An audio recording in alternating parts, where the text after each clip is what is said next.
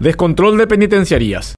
El ministro de Justicia, Ángel Barcini, admitió que el gobierno no tiene el pleno control de las cárceles del país. Espero que la prensa me ayude en este compromiso que tengo para enfrentar esta difícil situación en la que se encuentran los centros penitenciarios de nuestro país y podamos retomar en poco tiempo el 100% de ese control de las cárceles con presencia del Estado, dijo en conferencia de prensa. Por una parte es bueno que el ministro modere su discurso optimista acerca de que las cárceles están bajo control. Por otra, esto no hace más que confirmar que las penitenciarías se convirtieron hace un buen tiempo en una bomba de tiempo. Solo durante la semana que pasó ocurrieron hechos trágicos sin explicación alguna, así como se detectó cómo los reclusos hacen lo que quieren. El pasado lunes, en la cárcel del Centro de Rehabilitación Social de Camureta, murió un joven de 22 años, por causas desconocidas a tal momento.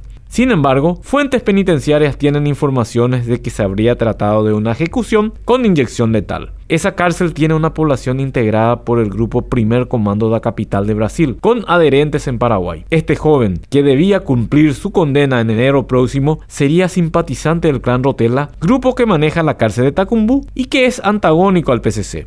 Dos días después se informaba de la muerte de una joven que había pasado la noche con un recluso en el sector de la privada de Tacumbú. Un primer diagnóstico habla de un infarto. En ambos casos no se hizo el menor esfuerzo por indagar las reales causas de muerte. Ese mismo miércoles, las autoridades intervinieron en la cárcel de Misiones y entre otras cosas encontraron un teléfono desde donde realizaban extorsiones con el perfil del comandante de la policía Carlos Benítez. El viernes, en un allanamiento realizado por dos fiscales y policías antisecuestro, se detectó en la cárcel de Buen Pastor que Carmen Villalba, considerada líder del EPP, tenía tres celdas a su disposición. Para rematar, se supo durante la semana pasada que un recluso de la cárcel del centro educativo de Itagua, imputado por matar a un policía, logró su traslado a Tacumbú tras amenazar al director de ese centro educativo para estar con los miembros del clan Rotella una semana de descontrol penitenciario, una muestra más de quienes en realidad mandan en las cárceles del país.